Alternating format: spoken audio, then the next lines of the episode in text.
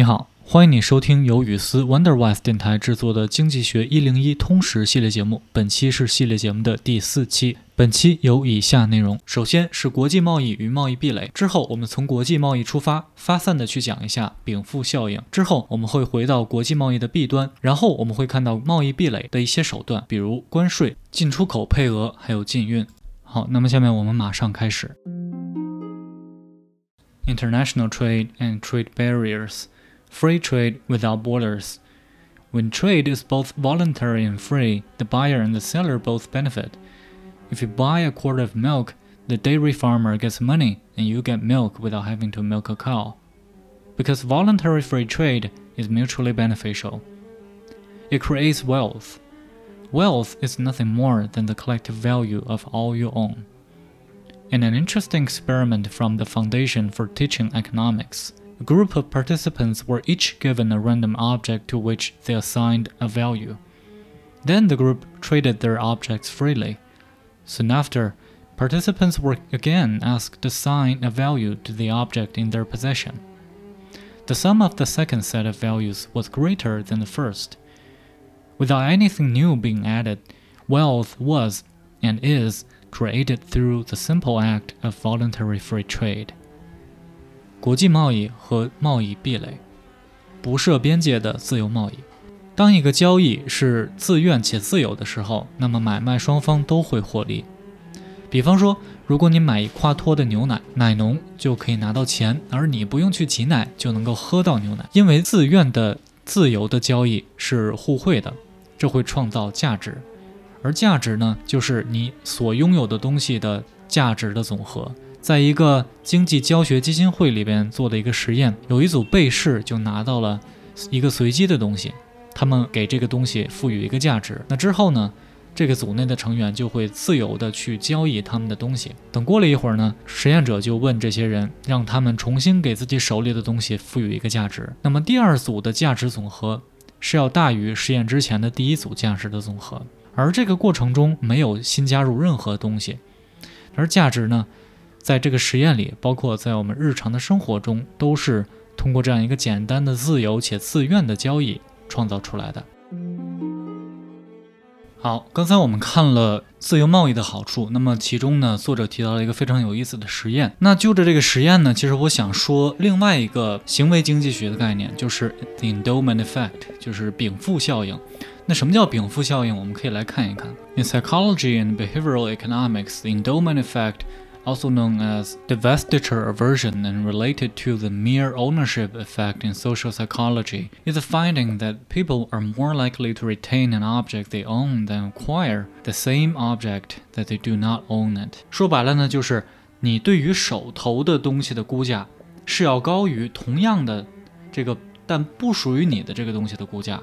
我们可以看一个例子。 One of the most famous examples of the endowment effect in the literature is from a study by Daniel Kahneman, Jack Natch, and Richard Thaler, in which participants were given a mug and then offered the chance to sell it or trade it for an equally valued alternative, pence. They found that the amount participants required as compensation for the mug once their ownership of the mug had been established was approximately twice as high as the amount they were willing to pay to acquire the mug.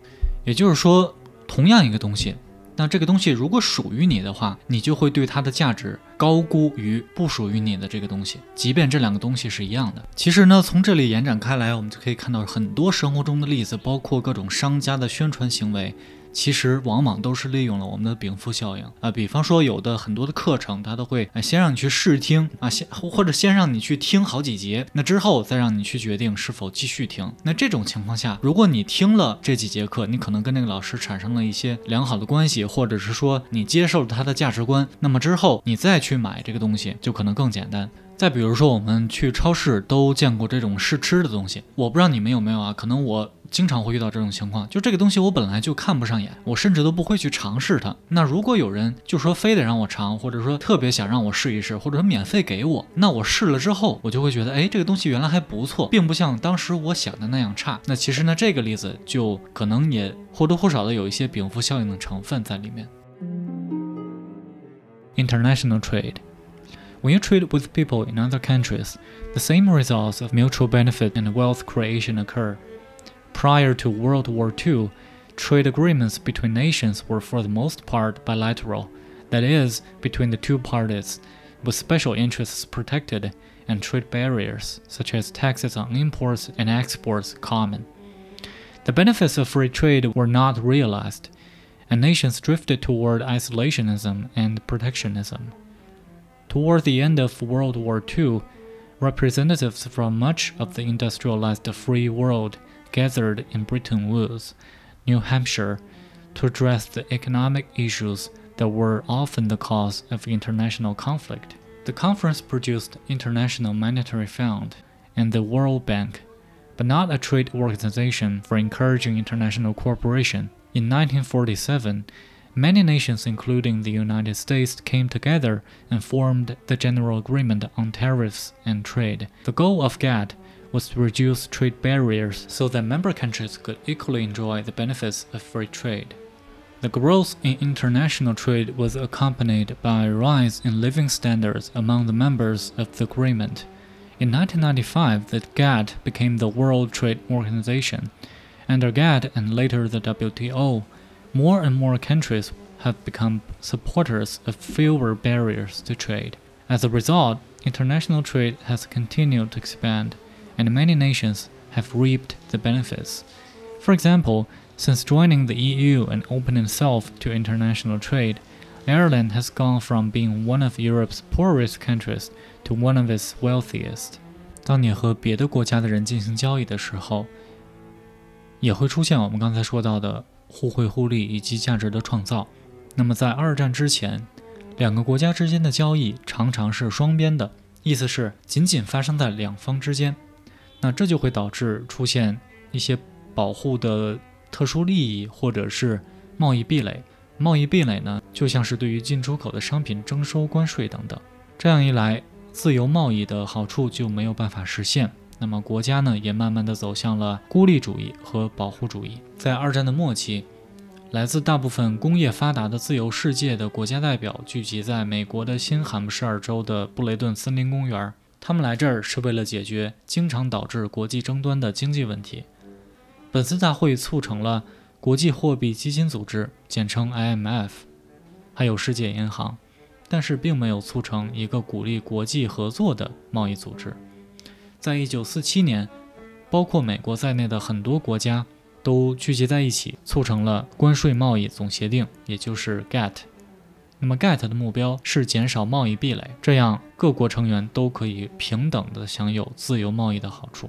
国际贸易的增长，伴随着关税贸易总协定成员国国内人民的生活水平提高。在一九九五年，GATT 成为了世界贸易组织。简称 WTO，在 GATT 和它的继承人 WTO 的努力下，越来越多的国家都成为了自由贸易的支持国。那么，自由贸易就不断地扩张它的规模，很多的国家也从中收获到了好处。比如，自从加入到欧盟以来，并向国际贸易敞开大门，爱尔兰就从欧洲的最穷国之一变为了欧洲的最富国之一。哦，这里提到了 GATT 这个东西，其实就是关税及贸易总协定。那这个 GATT 呢，是如这个作者所讲，是 WTO 的前身。那这个 GATT 的作用，我们可以通过一个实例来看一下。The average tariff levels for the major GATT participants were about 22% in 1947, but were 5% after the Uruguay round in 1999. 也就是说，在一九四七年，大部分的 GATT 成员国的关税水平在百分之二十二，但是到一九九九年就降到了百分之五。The case against international trade. Despite its obvious benefits, free international trade has many detractors. Environmentalists are concerned that as countries specialize, production will concentrate in countries that have fewer regulations to protect the environment from pollution and habitat destruction. Labor unions oppose free trade on the grounds that production will shift toward low wage countries that have little or no union representation and therefore negatively impact their membership. Human rights activists often oppose free trade as pollution shifts toward countries where working conditions are miserable and often inhumane, and where workers are not afforded the same rights and privileges as in industrialized nations. Politicians and their constituents concerned with loss of national sovereignty often oppose free trade agreements on the grounds that decisions affecting the nation are being made by an international body not directly subject to the people。反对国际贸易的理由，尽管有明显的好处，但是国际贸易 也有很多的反对者，像是很多环保主义者都担心，当一个国家专业化的时候，生产就会集中在对于环境污染或者是栖息地破坏很少有法律去管控的这些国家。工会的成员也反对自由贸易，他们的理由是。生产就会集中在工资水平较低的国家，而在这些国家里很少有或者是基本就没有工会，那这样就会影响到工会成员的利益。倡导人权的人也会反对自由贸易，因为生产就会转移到工作情况十分糟糕且工作环境不人道的国家。在这些地方，劳动者就不能够享有像是发达的工业国家一样的权利和优待。很多怕失去国家主权的政客，还有这些政客的选民们，也会反对自由贸易，而他们的理由是会有不受制于本国国民的国外主体做出影响本国的决定。哦，那这里又提到了一些怕失去国家主权的一些政客，还有这些政客的支持者。那么很显然，我们就想到了最近的特朗普禁掉了 Bydance，也就是字节跳动的 TikTok 这个产品。我们来看一下这个语境：The president issued an executive order last month that would ban TikTok, arguing it could potentially funnel data belonging to its 100 million American users to China. The company has denied it would do so. 呃，特朗普认为说。呃，TikTok 把美国的总计一亿人民的这个数据偷偷的传输到了中国，那这个事情呢，其实就完美符合刚才作者在书中写到的相关的内容。那这个问题它具体怎么样，我们在这里就先不讨论。但是呢，呃，确实会有这种现象，导致呃国家不愿意去进行国际的贸易。A look at trade barriers. From time to time, countries will seek to tax, limit, or even ban international trade. Why? Even though voluntary trade is mutually beneficial, the benefits are spread out over society, and the costs are sometimes borne directly by a specific group. People might have a strong interest in preserving their industry, raising tax revenue, saving the environment, or even creating social change. At times, a country might limit trade in order to punish another country. Tariffs, quotas, and embargoes are a few of the tools that a country will use in order to accomplish these other interests. 下面让我们来看一看贸易壁垒。很多的国家都时不时的会对 国际贸易征税，或者是限制，甚至是禁止国际贸易。这是为什么呢？即便自愿的贸易是互惠的，但是呢，这种利益往往是分散在整个社会中，随之而来的成本呢？常常都是由某一个特定的群体所直接承担。人们很可能会非常想要保护自己的产业，提升税收，保护环境，甚至是改变社会。而有时候呢，某一个国家会限制贸易，从而惩罚另一个国家。关税、配额还有禁运都是工具箱中的部分工具。这些工具能够帮助国家来达成这些其他的利益。Tariffs A tariff is a tax on trade. Tariffs can be used to raise revenue for the government or in order to benefit a certain segment of the economy. You might pressure the Congress to enact a tariff on imports if your industry is subject to foreign competition. For example, for years, the US steel industry was protected from cheap foreign competition by protective tariffs.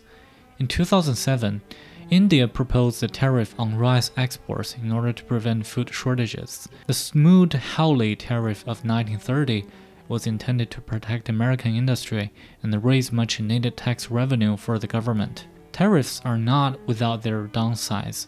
First, protective tariffs often have the effect of preventing competition and encouraging waste and efficiency.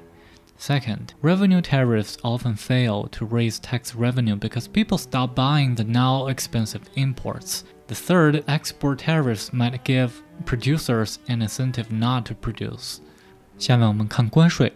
关税是对于贸易的征税，关税可以被用来提升政府的财政收入， 或者是对某一个产业提供帮助。如果你的产业受制于国外的竞争，那么你就可以给国会施压，让国会通过对于进口商品征税的法案。比如说，多年以来，美国的钢铁产业就受惠于保护性的关税，从而免受到国外廉价钢铁的竞争。在2007年，印度就曾经提议对大米征收出口关税，目的是为了防止国内粮食短缺。1930年的 Smoot-Hawley 关税。设立的意图就是为了保护美国的产业，并且为政府带来急需的税收。当然，关税也不是没有坏处。那么它的第一点坏处就是保护性的关税通常都会阻止竞争，并且带来浪费还有低效等等的问题。那第二点就是财政性的关税，通常都不能够给国家带来税收收入的提高，因为人们就干脆不去购买现在很贵的这种进口的商品。那第三点坏处就是出口型的关税，通常都会促使生产者停止生产啊。其中关税举了个例子是 Smoot-Hawley Tariff，我们可以看一下，这个 Smoot-Hawley Tariff 是指的是 throughout the 1920s。However, as European farmers recovered from World War I and their American counterparts faced intense competition and declining prices because of overproduction.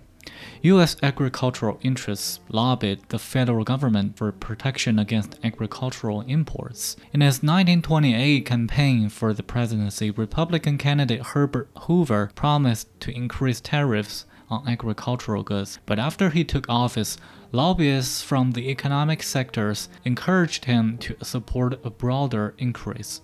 那这个关税的背景呢，就是在一战之后，因为产能提上来了，那么这个农产品的数量可能就上升了啊，所以呢，无论是欧洲也好，还是美国的农民都面临着外部的竞争。那么美国的农民呢，就倡议政府要提高这个农产品的进口关税啊，来保护自己的利益。然后呢，有就有 lobbyist 去劝这个总统，然后总统呢也答应啊，说要这么做。那其中呢，这个 lobbyist 就有参议员叫做 Smoot。还有一个众议员叫做 Holly，所以这个关税呢也因此而得名。Quotas Quotas are limits on trade. Instead of a tax on imports, you might use a quota to limit the number of imported goods coming into a country. In the 1970s and 1980s, U.S. automobile manufacturers and labor unions supported government quotas on foreign car imports to limit competition and preserve American jobs. The result was higher prices and lower quality. 配额，配额是对于贸易的限制。配额不对进口商品征税，而是会限制来到本国的进口商品的数量。在上个世纪七十和八十年代，美国汽车生产商还有工会成员都支持政府对于国外的汽车施加配额，这样的话就可以限制竞争，并且保护美国的就业岗位。那么随之而来的结果就是汽车的价格提高，但反而质量却下降了。Eventually. Japanese and German firms bypassed the quotas by establishing their factories in the United States. In the end, domestic producers faced more competition at home, and labor unions suffered as foreign firms established their factories in states where unions had less power. Quotas create other problems as well. They do not generate tax revenue for the government, but do create more responsibility. They provide an incentive to smuggle goods illegally in order to avoid the quota, thus creating black markets. In addition, quotas may be manipulated by foreign firms to limit competition from other foreign firms. For example, if there is a quota on German cars imported into the United States, then the German firm that first fills the quota has effectively blocked other German firms from competing in the American market. 最终，日本和德国的公司都绕过了配额的限制。他们的方法是在美国的本土建立自己的工厂。最后，美国本土的汽车制造商反而面对着更多的竞争，而且工会也受到了挫折，因为日本和德国的公司都把他们的汽车的厂址设立在了工会相对较为弱势的州。配额也会导致很多其他的问题，就像是配额不会为国家带来税收收入，反而会给国家带来更多的责任。配额会促使人们更愿意去非法的走私货物，这样就会产生黑市。此外，配额也会被国外的公司利用来规避其他国外的公司的竞争。比如，如果美国对于德国的汽车有进口的配额限制，那么第一家满足配额的德国公司就会有效的规避掉来自其他德国公司的竞争。Embargoes An embargo is a ban on trade with other country. The purpose of an embargo is usually punish a country for some offense. The embargo you may be most familiar with is America's embargo against Cuba. In the wake of the Communist Revolution and later the Cuban Missile Crisis, the United States enacted an embargo that banned all trade with the island nation. Even though the events are now far in the past, the embargo persists. Once again, you might consider who benefits from the trade embargo in order to understand why it is still in place. 禁运，禁运是禁止与另外一个国家的贸易，而禁运的目的呢， 通常是为了惩罚一个冒犯过你的国家。可能你最熟悉的禁运就是美国对于古巴的禁运。随着共产主义革命以及之后的古巴导弹危机，美国就对古巴施加了禁运，停掉了和这个岛国的一切贸易往来。即便这个事件已经过去了很多年，但是呢，禁运是持续生效的。而且你可以想想，谁会从这个禁运中获利？这样你就能够明白为什么它还在生效了。好，感谢你完整收听本期的节目。那么本期呢，我们讲了以下的内容：首先是国际贸易贸易壁垒，然后我们从国际贸易出发，发散的讲了讲禀赋效应，然后我们看了国际贸易的弊端以及贸易壁垒的一些手段，比方说关税、进出口配额，还有禁运。好，感谢你对于本节目的支持。如果你觉得本节目做的还不错，也能够帮助到你，也非常感谢你能够把节目转发给更多的人。也希望能够帮助到更多的人。当然，我又会把节目做得越来越好，给你带来更多的价值。感谢你收听本期的节目，我们下期再见，拜拜。